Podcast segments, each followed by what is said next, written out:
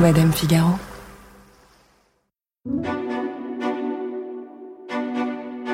L'épisode que vous vous apprêtez à écouter n'est pas interdit aux moins de 18 ans. Et pourtant, on va parler de bains de vapeur vaginaux et de bougies senteur orgasme. Ce chapitre est donc consacré à Gwyneth Paltrow. L'actrice hollywoodienne aux 45 films, certes, la comédienne qui est sortie avec Brad Pitt et Ben Affleck, évidemment, mais surtout la grande prêtresse du bien-être au féminin depuis la création de son site de lifestyle Goop en 2008. Honnêtement, entre la jeune comédienne qui reçoit l'Oscar de la meilleure actrice à 27 ans, en robe bouffante en satin rose et en pleurnichant, et puis la femme qui parle de régulation du cycle menstruel ou de rééquilibrage des énergies, il y a un monde. Un monde que l'on va s'attacher à explorer dans cet épisode, en commençant par le début. D'où sort Gwyneth Paltrow?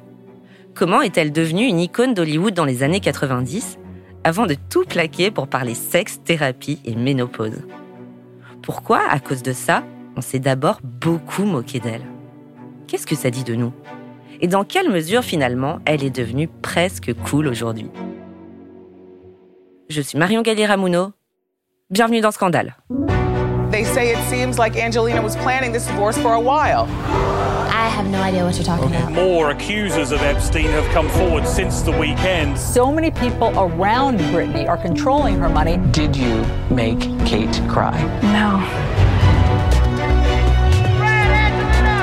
Brittany, can you do a quick fix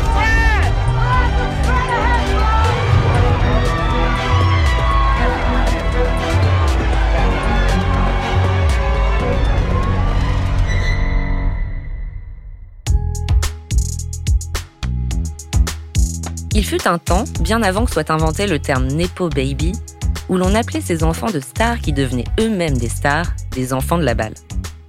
Gwyneth Paltrow en est le parfait exemple. Quand elle voit le jour à l'automne 1972, son père, Bruce Paltrow, est un prolixe réalisateur et producteur de télévision. Sa mère, c'est l'actrice américaine Blythe Danner. Si je vous dis la femme de Robert De Niro dans Mon beau-père et moi, vous voyez? Et pour ne rien gâcher, son parrain, c'est Steven Spielberg. Enfant, Gwyneth porte des polos blancs bien repassés et des barrettes dans ses cheveux longs, blonds et lisses. Et elle grandit façon Gossip Girl dans un hôtel particulier de 4 étages dans l'Upper East Side. Au début de sa carrière, de nombreux journalistes la résument d'ailleurs en ces quelques mots. Elle est allée à Spence. Spence pour Spence School, du nom de l'école privée pour filles ultra élitistes à Manhattan. Bref, Gwyneth Paltrow vient de l'aristocratie hollywoodienne, ça se voit et ça lui colle à la peau même quand elle fait le mur à 16 ans sur la 5e avenue, ce qu'elle raconte sur le plateau de David Letterman en 1996, elle fait ça bien. Eh bien, vous savez, je faisais souvent le mur. Vous aviez quel âge à l'époque? Sûrement 16 ans. 16 ans, d'accord. Mais je laissais un mot sur mon lit. Pour maman et papa? Oui, j'écrivais Maman, papa, je fais le mur, on ne m'a pas kidnappé. Je suis à tel bar et vous pouvez me punir quand je rentrerai. Elle a 18 ans quand elle dit non à ses études d'anthropologie à l'Université de Californie pour dire oui au monde du cinéma qui s'ouvre à elle en grand. C'est-à-dire que si vous regardez aujourd'hui sa filmographie, vous remarquerez que Gwyneth n'est pas passée par la case navet. Elle n'a pas joué dans le retour des tomates tueuses comme George Clooney si vous préférez. Elle, elle débute à 19 ans dans le rôle de la jeune Wendy dans Hook ou La revanche du capitaine Crochet de Steven Spielberg la famille quoi. Les films qu'elle tourne ensuite ont tous des grands noms du cinéma au casting. Dans Malice, elle joue aux côtés de Nicole Kidman et Alec Baldwin. Dans Flesh and Bone avec Meg Ryan. Elle a 25 ans quand elle est choisie pour donner la réplique à Brad Pitt dans le thriller qu'on a tous vu, Seven de David Fincher. Pour certains, c'est vraiment là qu'elle naît au cinéma, avec cette allure qui restera ensuite dans tous ses films, diaphane, élégante et distinguée. Mais c'est en fait avec Emma l'entremetteuse de Douglas McGrath, comédie romantique en costume et premier film dans lequel elle a le rôle titre, Monsieur Knightley, qu'elle explose. Monsieur Knightley, je vous ai interrompu un peu brutalement, j'ai dû vous faire de la peine. Si vous avez envie de me parler franchement de n'importe quel sujet qui pourrait vous venir à l'esprit, je vous écouterai avec attention. Je ne saurais vous le refuser. En tant qu'amie, j'écouterai attentivement tout ce que vous avez à me dire. C'est à peu près à ce moment-là qu'un producteur va miser gros sur elle. Cet homme, c'est Harvey Weinstein. Harvey Weinstein, il a perçu le potentiel de star de Gwyneth Paltrow, déjà parce qu'elle correspondait à un idéal euh, physique euh, du, de beauté euh, des années 90. Marie Telling est journaliste et host du podcast Ami, dans lequel elle décortique les films et séries mythiques des années 1990-2000. Elle avait un peu le côté, euh, ce qu'avait aussi Caroline Kennedy, qui était une icône de mode à l'époque, euh, la femme de John Jr. Kennedy. Euh, elle avait aussi ce côté un peu blonde californienne que pouvait avoir Alicia Silverstone. Euh, et donc, euh, elle, correspondait vraiment à cet idéal un peu wasp de, l'époque.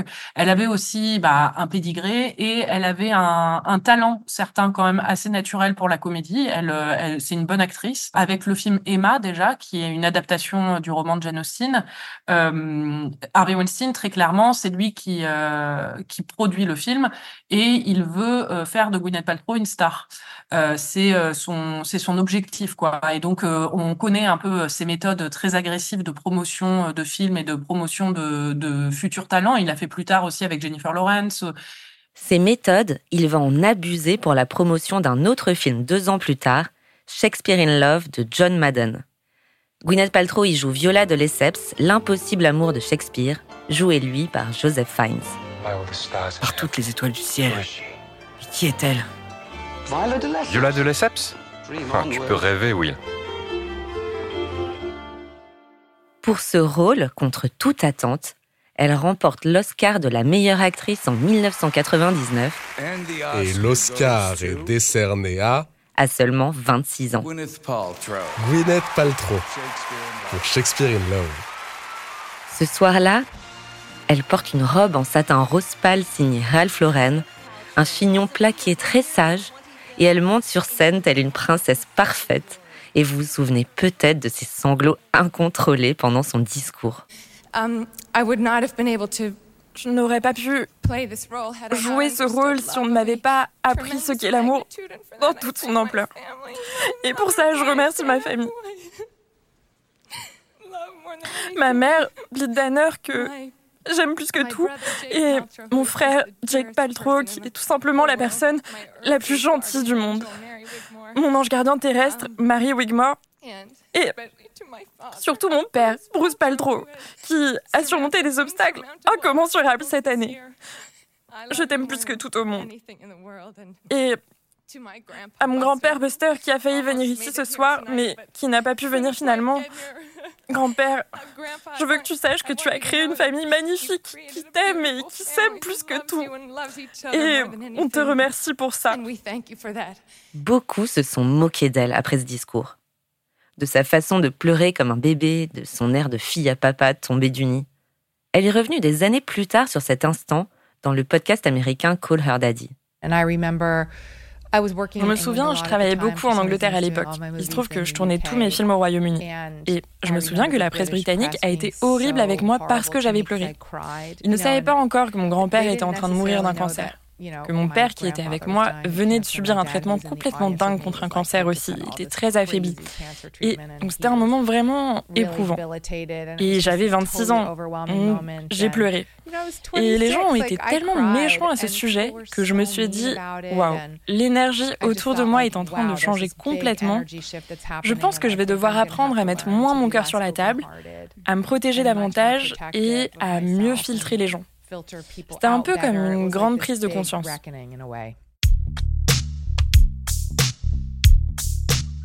Après ça, elle a quand même continué à tourner avec les grands noms de sa génération. Il y a eu le talentueux Mr. Ripley avec Jude Law et Matt Damon, Un amour infini avec Ben Affleck, Meurtre parfait avec Michael Douglas, Two Lovers avec Joaquin Phoenix, Iron Man avec Robert Downey Jr une succession de films dans lesquels elle est toujours cette blonde aristocratique, glamourisée par Hollywood à l'époque. Dans les années 2000, le seul film qui sort un peu de son autoroute, c'est peut-être La famille Tenenbaum, la comédie loufoque de Wes Anderson dans laquelle elle joue la fille, Margot Tenenbaum, cheveux au carré blond et lisse, dépressive, extra-fumeuse. Et puis, elle a arrêté le cinéma. Tranquillement arrêtée parce qu'elle a quand même continué à jouer son rôle de Pepper Potts dans la franchise Avengers. Mais il y a un moment où elle a vraiment arrêté de faire des films. Marie Telling. Oui, clairement, il y a eu. Euh, c'est sur la deuxième moitié des années 90 et le tout début des années 2000 où le gros de sa carrière euh, cinématographique se situe. Après, euh, elle l'a dit elle-même. Hein, déjà, elle a perdu un peu l'intérêt. Elle s'est rendue compte qu'elle n'était pas très intéressée par en fait le cinéma. Euh, au moment où elle a eu son Oscar, parce que c'est un peu demandé ce qu'elle allait faire à ce moment-là, et elle s'est rendue compte que ça la motivait pas non plus des masses, quoi. Mais elle-même, en fait, quand elle parle de ses rôles, on voit qu'elle en a rien à faire. Elle sait même pas dans quel film elle a joué en fait de Marvel. On sent que c'est vraiment euh, un truc qui l'amuse euh, un peu bah, parce qu'elle doit passer peut-être une semaine sur le tournage et qu'après elle elle encaisse un très très gros chèque. Hein. Mais mais vraiment au niveau de sa carrière cinématographique, c'est sûr qu'à partir de 2004-2005, ça s'étiole complètement. Mais volontairement, hein, c'est pas parce qu'on ne voulait plus d'elle. c'est vraiment parce qu'elle était plus trop intéressée par tout ça, quoi. Elle en a d'ailleurs parlé à Sophie Fontanelle en 2022 dans le cadre d'un prix qui récompense les femmes entrepreneurs. Je pense qu'être actrice était extraordinaire à ce moment de ma vie. Je crois que les femmes sont... On a plein de facettes et je voulais vraiment faire quelque chose de différent. Alors, je me suis autorisée à le faire, même si tout le monde se demandait pourquoi est-ce qu'elle voudrait mettre de côté cette très belle carrière. J'ai juste suivi mon instinct. Cet instinct dont elle parle, elle s'en est aussi servie des années plus tard dans l'affaire Weinstein. En 2017, elle est l'une des premières à confier son témoignage aux journalistes du New York Times, Jodie Cantor et Megan Twory, dans leur enquête sur les agressions sexuelles d'Harvey Weinstein.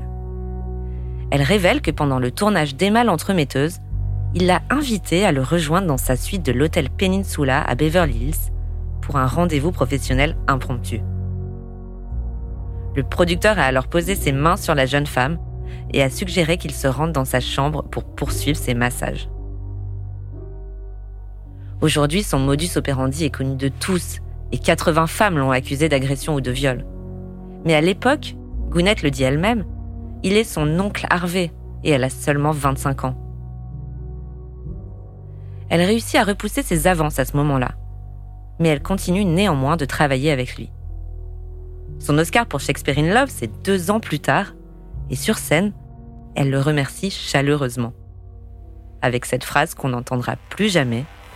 Je voudrais remercier Harvey Weinstein et toute l'équipe de Miramax Film pour leur soutien inconditionnel.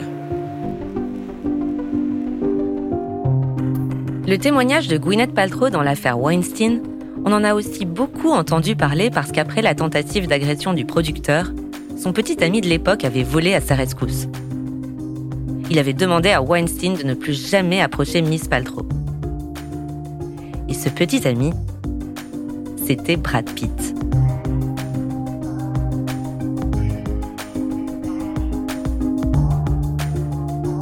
il est temps de s'arrêter sur le tableau de chasse de Gwyneth Paltrow, sans doute le plus désirable d'Hollywood. C'est-à-dire qu'elle est la seule actrice de l'histoire à pouvoir inscrire le nom de deux sex symboles des années 90 dans son palmarès. Il y a d'abord eu Brad Pitt donc. Ils se rencontrent sur le tournage de Seven en 1994. J'ai su immédiatement qu'on allait finir ensemble, a dit plus tard l'acteur au magazine Rolling Stone. Elle a alors 22 ans, lui 31, et ils forment le couple hollywoodien le plus sexy de l'époque, même succès fulgurant, même visage d'ange, même balayage californien.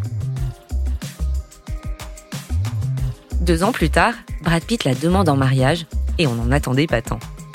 Ils sont fiancés, mais Gwyneth met fin à leur relation six mois plus tard, estimant être trop jeune pour tout ça. À 24 ans, elle rencontre alors l'autre sex symbole lors d'une soirée d'Harvey Weinstein, Ben Affleck je vous propose d'écouter cette interview hilarante d'Howard Stern qui lui parle de la beauté inhumaine de ses petits amis et la réponse de Gwyneth qui est vraiment intéressante. Vous savez, quand vous êtes enfant, vous avez tendance à être plus superficiel et vous êtes plus immature aussi, donc vous pensez qu'être avec une personne belle vous valide d'une certaine manière. Et ce n'est pas vrai. Êtes-vous déjà sorti avec quelqu'un de moche? Je ne pense pas, n'est-ce pas? Je me rappelle pas l'avoir déjà vu avec quelqu'un de laid. Mais vous devriez essayer un moche, ils sont beaucoup plus attentionnés, je vous assure. Très bien. Avec Ben Affleck, c'est un peu différent d'avec Brad Pitt. Les gens disent qu'ils partagent un esprit vif et un sens de l'humour très pointu, mais qu'il y a des hauts et des bas. Il y a surtout deux personnes qui ne valident pas du tout leur relation, les parents de Gwyneth. Et vos parents dans cette histoire? Est-ce qu'ils l'aimaient? Pas vraiment, quoi.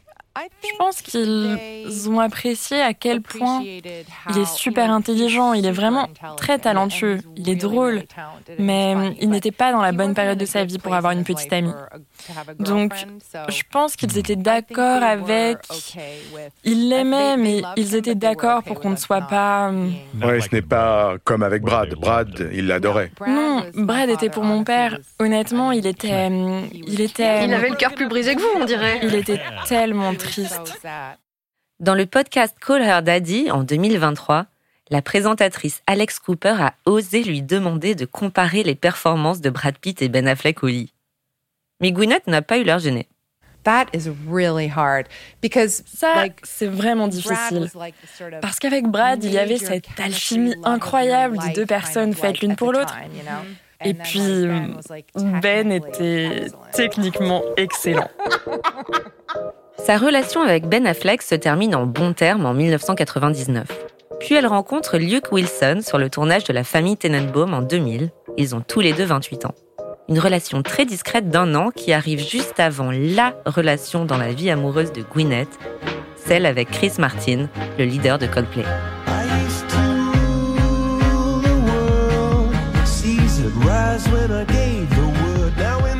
Elle le rencontre en 2002 en backstage d'un concert du groupe. Et c'est un moment un peu particulier pour elle parce qu'elle vient de perdre son père adoré, mort d'un cancer à 59 ans. Chris Martin est celui qui va lui faire découvrir le monde en dehors d'Hollywood. À peine un an après le début de leur relation, en décembre 2003, on apprend qu'ils se sont mariés lors d'une cérémonie secrète à Santa Barbara. Mais vraiment secrète, c'est-à-dire que même la mère de Gwyneth n'était pas là. La veille, son agent révèle qu'elle est enceinte de leur premier enfant. L'actrice a 31 ans, le chanteur 26. Et ils donnent naissance à leur fille, Apple, et semblent vivre le mariage parfait. Pour lui, elle accepte de vivre une partie de son temps à Londres, mais ils ont aussi une propriété dans le très prisé quartier de Brentwood à Los Angeles. Pour elle, il écrit des chansons à l'eau de rose, dont Moses est sans doute la plus connue.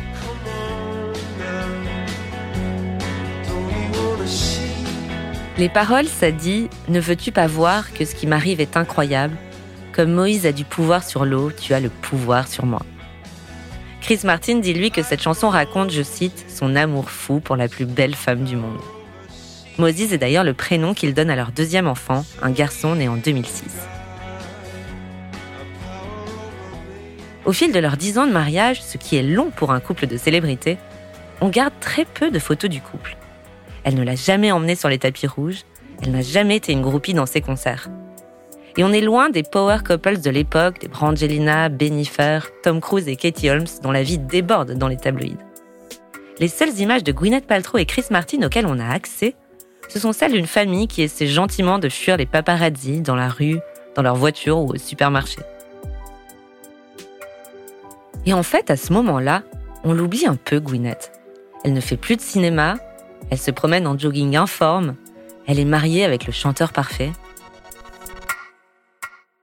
Mais en 2008, elle lance non sans surprise Group.com, un site de lifestyle qui fait en gros la promotion d'un esprit sain dans un corps sain. Elle est revenue sur les prémices de l'entreprise et sur la signification de Goop dans l'émission de Drew Barrymore diffusée sur YouTube. C'est tellement bête, drôle, génial et bizarre. Je pensais à ça depuis longtemps. J'étais genre, je veux un site. J'adorerais avoir un site où les gens pourraient trouver des super infos sur les voyages et la nourriture. Et ça, c'était en 2008. Ouais. Ouais, c'était il y a longtemps. Et à l'époque, il n'y avait pas. Il y avait nulle part où aller. Non, il n'y avait pas de blog, pas d'influenceurs, pas d'Instagram. Non, non, il y avait tout simplement rien. Il y en avait quelques-uns, mais c'était vraiment balbutiant. C'est ça. Et donc, je me suis dit, ça serait génial, non? Et peut-être qu'un jour, je pourrais créer quelque chose ou vendre quelque chose. Mais je n'avais aucune idée de ce que je faisais. Je suis allée voir mon ami Peter Arnell et il m'a dit, c'est une bonne idée. Et je pense que tu pourrais faire ça très bien. Et je lui ai dit que je savais pas trop comment l'appeler Et il m'a dit, je sais comment tu devrais l'appeler. Tu devrais l'appeler Goop. et j'ai dit, c'est terrible, c'est horrible. Mais comment il a eu cette idée et pourquoi Pourquoi il pensait que c'était une bonne idée euh, Parce qu'il a dit, ce sont mes initiales. C'est vrai. Avec deux O au milieu. Puis il a dit, toutes les grandes sociétés d'Internet ont deux O. Yahoo et Facebook, il y en avait tout un tas à l'époque. Et je me suis dit, ok, je vais le faire. C'est vraiment brillant. Et donc, quand elle le lance à 36 ans, on jette un coup d'œil rapide, mais on s'ennuie vite. À l'époque, elle distille ses conseils, ses recettes et ses adresses avec un sérieux frisant la gravité via des newsletters qu'elle envoie depuis sa cuisine. Arrive ensuite la période où on commence à gentiment se moquer d'elle. Parce que ces exercices de respiration ventrale, ces cures de détox californienne, bah, à ce moment-là, c'est assez nouveau. Et peut-être un peu trop nouveau, justement. En fait, c'est un peu la première influenceuse Gwyneth dans le business du bien-être dont on est envahi aujourd'hui. Pour Marie Tellings, c'est même elle qui lance la tendance. Après, tout le monde a essayé de lancer sa propre marque, c'est-à-dire que Blake Lively a essayé de lancer son blog de bien-être aussi. Il y avait Jessica Alba qui avait lancé un, une entreprise de bien-être. Euh, il y avait eu tout un mouvement dans les années 2000, 2005-2010, euh, après le succès de Goop, justement, pour lancer bah, euh, le livre de recettes de telle célébrité ou euh, le blog de telle célébrité, la marque de telle célébrité. Et ça a vraiment été lancé par, par Goop et par le succès de Goop. Et je pense que c'est en grande partie grâce à, ou à cause peut-être, surtout à cause de Gwyneth Paltrow. Le vrai tournant dans le succès de Goop, sans doute, c'est le moment où elle divorce de Chris Martin au printemps 2014. Mais attention, elle, elle ne dit pas divorce. Elle dit ce nouveau mot qui va faire le tour du monde. Conscious uncoupling. Conscious uncoupling. Conscious uncoupling. Conscious uncoupling. Et ça veut dire quoi? Ça veut dire se détacher l'un de l'autre en pleine conscience.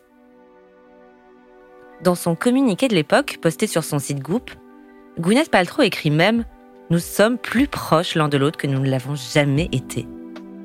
D'ailleurs, juste après leur rupture, on les voit se tenir la main dans la rue et partir en vacances aux Bahamas avec leurs enfants. Mais ils sont vraiment séparés.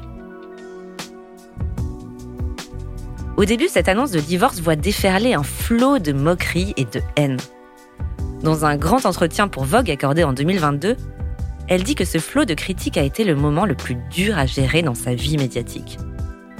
Mais elle dit aussi, et c'est là qu'on reconnaît bien la Gwyneth d'aujourd'hui, que c'est comme tout ce qu'elle fait pour les gens. Au début, la rébellion est grande, mais ses idées finissent toujours par faire avancer notre société. Il y a notamment cette phrase qu'elle dit à Vogue. Avant, les gens venaient vers moi en disant ⁇ Mais pourquoi vous dites ça ?⁇ Mais maintenant, ils viennent vers moi en disant ⁇ Comment vous faites ça ?⁇ Et c'est donc à partir de cette rupture avec Chris Martin et ce conscious uncoupling qu'elle est devenue de plus en plus suivie et pour le commun des mortels, avouons-le, de plus en plus illuminée. Parce qu'au fil des années, Goop n'a plus été qu'un simple site de recettes sans gluten et de promotion du Reiki. Au début des années 2010, Gwyneth Paltrow fond dans la brèche de l'épanouissement sexuel des femmes et le pouvoir du corps à se soigner lui-même. Assez rapidement, les experts en la matière commencent à dénoncer ses propos, et même à dire qu'elle est dangereuse. Ils sont par exemple contre sa thérapie à base de venin d'abeille ou ses recommandations pour des injections de café ou d'ozone dans le rectum. Ils sont contre aussi ce qu'elle préconise pour soigner la grippe, aller au sauna. En 2018, elle est condamnée à payer une amende de 145 000 dollars par la justice californienne. Le procureur du comté d'Orange, Tony Rukokis, déclare que la société de Gwyneth Paltrow, Goop, est accusée de publicité mensongère. Cela a été annoncé mercredi. Un groupe de travail de la commission s'est concentré sur trois produits vendus par Goop. Deux d'entre eux sont des ovules vaginaux présentés comme un moyen d'équilibrer les hormones, de réguler les cycles menstruels et de mieux contrôler la vessie. Le troisième, un mélange d'huile essentielle, est présenté comme un moyen de prévenir la dépression. Les procureurs ont affirmé que les descriptions n'étaient pas suffisamment étayées par des preuves scientifiques compétentes et fiables. Malgré les amendes, les moqueries et les mises en garde, le succès de Goop ne désemplit pas. Aujourd'hui, Goop, c'est un podcast avec plus de 100 millions de téléchargements depuis sa création, une ligne de produits de beauté appelée Goop Beauty, des vêtements G-Label by Goop, Goop Wellness qui vend des vitamines comme des sex toys, deux émissions sur Netflix, cinq magasins, une chaîne de plats à emporter en Californie appelée Goop Kitchen et In Goop Health, un label de conférences sur le bien-être. Donc voilà comment Goop rapporte de l'argent pour ceux qui se demandaient. Mais tout cet empire, toute cette réussite en fait, on ne la connaît pas vraiment, en France en tout cas. Concernant Goop, nous on est surtout restés bloqués sur le guide de Noël complètement saugrenu que le site publie chaque année. Sur Goop, sur le bien nommé guide des cadeaux ridicules mais géniaux pour 2023, on trouve une niche Hermès à près de 2000 dollars, des rollers Chanel vendus plus de 5000 dollars et une garde-robe pour bébé Louis Vuitton à 73 000 dollars. Vêtements et chaussures vendus séparément, bien sûr. Il y a aussi un morceau de fromage Parmigiano Reggiano, vieilli pour près de 400 dollars, et un vibromasseur en or 24 carats pour 15 000 dollars, qui donne à Midas Touch une toute nouvelle dimension. Des produits souvent inutiles et hors de prix souvent, si ce n'est toujours, critiqué par les experts. Honnêtement, les accessoires dont Gwyneth Paltrow fait la promotion sont insensés. Le point de non-retour étant atteint avec un produit en particulier qu'elle présente en 2020 dans l'émission d'Hélène de Généresse, animée ce jour-là par John Legend. Eh bien, la bougie s'appelle Ça sent comme mon vagin. Cette bougie, c'est écrit sur la boîte. C'est écrit Ça sent comme mon vagin. Oui. À qui est ce mot alors Eh bien, c'était vraiment. Vous savez, c'est cette marque géniale, hérétique, qui crée des parfums odeur propreté. Donc, c'était vraiment comme une revendication féministe. C'est l'idée que, encore une fois, on a appris aux femmes à avoir honte ou à être gênées par leur corps. Et donc, si vous allumez une bougie qui dit ça sent mon vagin et que vous la posez sur la table basse, c'est un peu une prise de position punk rock. Et en fait, c'est exactement ça qui fait que Gwyneth Paltrow est si populaire et même influente aujourd'hui. Bien sûr, elle vend des trucs absurdes et honnêtement, on peut se demander qui achète ça. Elle dit aussi des choses comme je préfère fumer du crack que manger du fromage en boîte ou c'est moi qui ai inventé le yoga. Mais à la fois, on ne peut pas nier qu'elle est désormais une véritable entrepreneur à la tête d'un empire et à sa façon, un porte-voix pour les femmes. Dans sa série diffusée sur Netflix, Sex, Love and Goop, elle dit par exemple vouloir repousser les frontières de la sexualité féminine. On pense que si une femme aime le sexe, il y a quelque chose qui ne va pas chez elle, n'est-ce pas? Surtout comme vous dites, si elle n'est pas dans une relation sérieuse. Et ce n'est tout simplement pas vrai. En 2018, elle a 46 ans et c'est assez rare pour être souligné, elle parle ouvertement de ménopause. Je pense que lorsqu'on entre dans la périménopause, on remarque beaucoup de changements. On peut sentir les changements hormonaux, la transpiration, les humeurs, on est tout à coup en colère sans raison. Et je pense que la ménopause a vraiment mauvaise presse et qu'elle a besoin d'une nouvelle image. Je me souviens de la ménopause de ma mère. C'était un événement très important et je pense qu'elle en a été affectée et qu'elle a ressenti toutes ces émotions. Et je ne pense pas qu'on a dans notre société un exemple de femme ménopausée ambitieuse. S'entourer d'amour et prendre soin de soi est toujours la meilleure façon d'avancer. Fiona Schmidt est journaliste et essayiste. Elle est l'auteur du livre Vieille peau, les femmes, leur corps, leur âge. Je peux dire qu'elle a eu le mérite, le grand mérite de parler de sujets relativement ou carrément tabous. Euh, et sa notoriété a contribué à faire euh, émerger ces sujets dans l'espace public. Le fait de parler de sexualité féminine et de droit au plaisir euh, dans une société qui reste extrêmement puritaine, qui l'est de plus en plus et qui vient juste de remettre en cause le droit à l'avortement et donc à la sexualité purement récréative euh, pour les femmes, euh, bah, je trouve que c'est très important. Et, euh, et c'est d'autant plus important donc qu'elle en parle déjà euh, en tant que femme de plus de 45 ans et qu'elle évoque en même temps la ménopause. Et ça aussi, c'est assez révolutionnaire à Hollywood, puisque on interdit aux actrices et aux femmes en général d'avoir plus de 35 ans. Hein. Donc c'est c'est quand même un discours qui est assez empouvoirant à divers égards. Reste qu'à bien d'autres égards, elle n'est toujours pas prise au sérieux. Pourquoi? Parce que la bougie senteur vagin est ce que beaucoup de gens ont retenu d'elle déjà. Et puis, c'est Gwyneth Paltrow, c'est-à-dire une star à Hollywood, le prototype de la femme extra-riche qui vit entre son manoir de 600 mètres carrés dans les Hamptons et sa propriété d'un hectare à Montecito, voisine de celle d'Oprah Winfrey, Meghan et Harry. Et donc on se dit forcément qu'elle est déconnectée, hors sol. Beaucoup de femmes ne se reconnaissent pas en elle et se demandent si elle est bien légitime pour parler de tout ça. Je suis contre l'idée d'empêcher qui que ce soit de parler de quoi que ce soit. Euh, et surtout pas de sujets qui la concernent aussi euh, directement, puisqu'elle les expérimente, comme tout le monde. Elle ne prend pas la parole pour parler de racisme, par exemple, ou, euh, d'homophobie. Elle intervient pour parler de sexualité. On peut supposer qu'elle en a une. Et, elle parle de ménopause alors qu'elle traverse la même étape que la moitié de l'humanité. donc, je ne vois pas en quoi elle ne serait pas légitime pour s'exprimer sur ce sujet. Et je dirais même que c'est même c'est dangereux de penser que parce qu'elle est privilégiée, elle n'a pas le droit de s'exprimer, parce que ça veut dire quoi? Enfin, ça veut dire que la liberté d'expression des femmes est conditionnée, euh, mais à quoi Mais à quels critères? Et qui décide de ces critères? Enfin, pour moi, c'est très problématique de, de, de dire que euh, Gwyneth Paltrow, parce qu'elle est ultra privilégiée, parce qu'elle est blanche, etc., etc., parce qu'elle est, euh, elle cloche toutes les cases du bingo du privilège, n'a pas le droit de s'exprimer sur des, euh, sur des, sur des expériences qu'elle qu'elle traverse. Gwyneth a d'ailleurs dit un jour Je suis qui je suis. Je ne peux pas prétendre être quelqu'un qui gagne 25 000 dollars par an. Je ne peux tout simplement pas. Cette phrase, comme beaucoup d'autres, ont accentué son côté aristo qui ne peut pas raisonnablement comprendre le monde dans lequel elle vit. Une image de diva qu'elle n'a cependant jamais essayé de gommer et qui a rejailli lors d'un événement assez inattendu début 2023.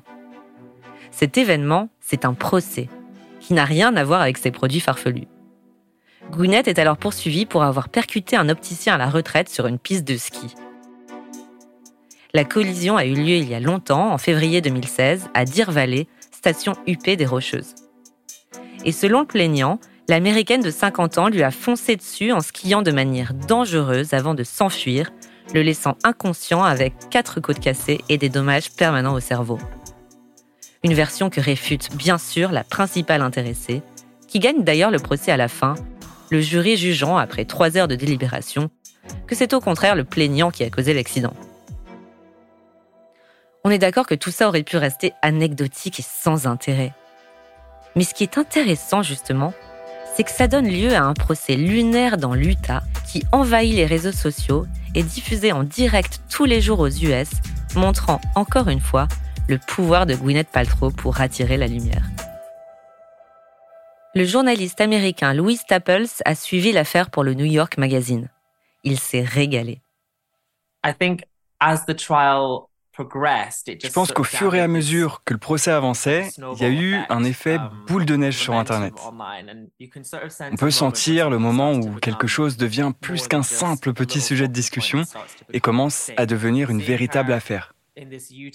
La voir dans une salle d'audience de l'Utah en train de se débattre dans une procédure judiciaire très stricte, c'était évidemment très divertissant pour les gens.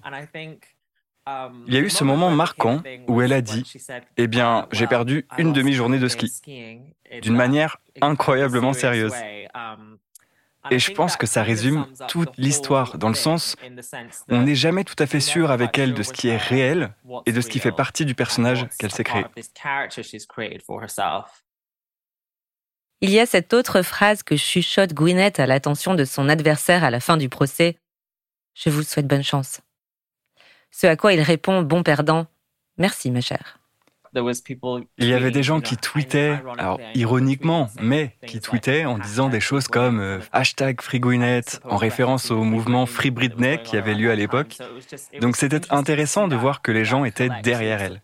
Je pense qu'il y a quelque chose dans la façon dont les gens se comportent en ligne qui alimente tout ça. En fait, les gens aiment avoir une obsession du moment, genre euh, oh, on peut vraiment être obsédé par ce truc, que ce soit euh, une émission de télévision ou alors un mème ou quelque chose qu'une star a fait lors d'une cérémonie, par exemple. On peut tous être obnubilés par ça pendant une semaine et puis d'un coup passer complètement à autre chose. Dans ce procès, Gounette ne fait pas sensation qu'avec ses petites piques bien senties et son mépris apparent. Elle passionne aussi avec ses looks, parfaits exemples d'une tendance qu'elle concrétise elle-même à ce moment-là, le quiet luxury. ou luxe discret si on traduit littéralement, c'est-à-dire le fait de porter des matières nobles, des coupes d'exception, sans bling ni fioriture, mais quand même hors de prix. Bref, à ce moment-là, Gwyneth n'est plus seulement un gourou du microbiote, elle redevient une star, du genre insupportable et fascinante à la fois. Et qui va en profiter au final? Goop, évidemment. Son empire pourtant, elle laisse entendre qu'elle le quittera bientôt elle a parlé de ses futurs projets de retraite au magazine Bustle en 2023. Je cite Je vais littéralement disparaître de la vie publique. Personne ne me reverra jamais. Une retraite qui ressemblera sans doute à un condensé de tout ce qu'elle dit et vend sur Goop. Elle partagera tout ça avec son compagnon depuis 2014, le producteur rencontré sur le tournage de la série Glee, Brad Falchuk. La journée commencera par un grattage de langue et un bain de bouche à l'huile végétale pour détoxifier les glandes lymphatiques, et se poursuivra avec une séance de méditation transcendantale.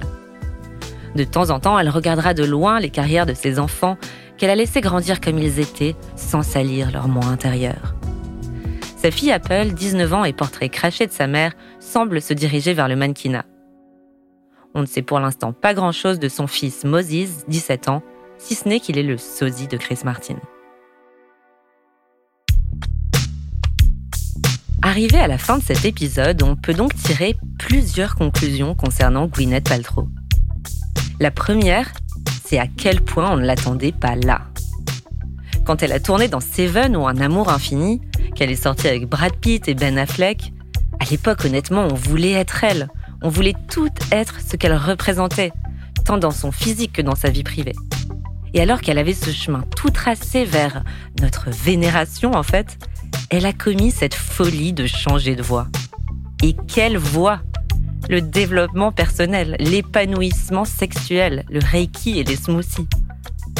Et je crois qu'à ce moment-là, elle nous a un peu gênés dans notre rêve d'être elle finalement. Elle ne correspondait plus à l'idéal qu'on se faisait d'elle. Et dans cette gêne qu'on a ressentie, il y a d'abord eu cette incompréhension on s'est vraiment demandé ce qu'elle faisait là, soudain.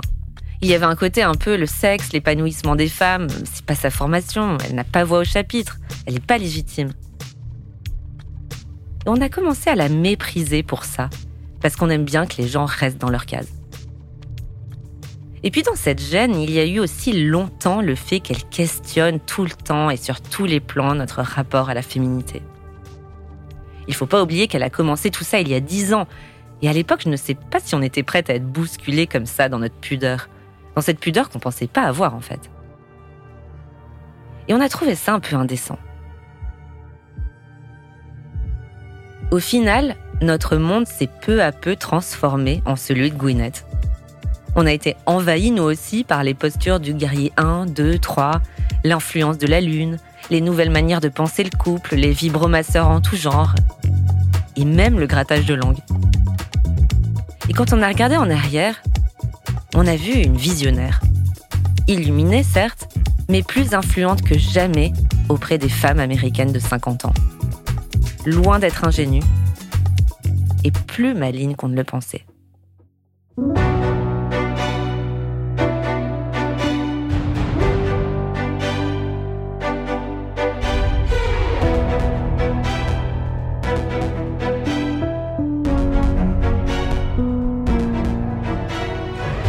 Je suis Marion Gallier-Ramuno et vous venez d'écouter le deuxième épisode de cette troisième saison de Scandale, un podcast de Madame Figaro.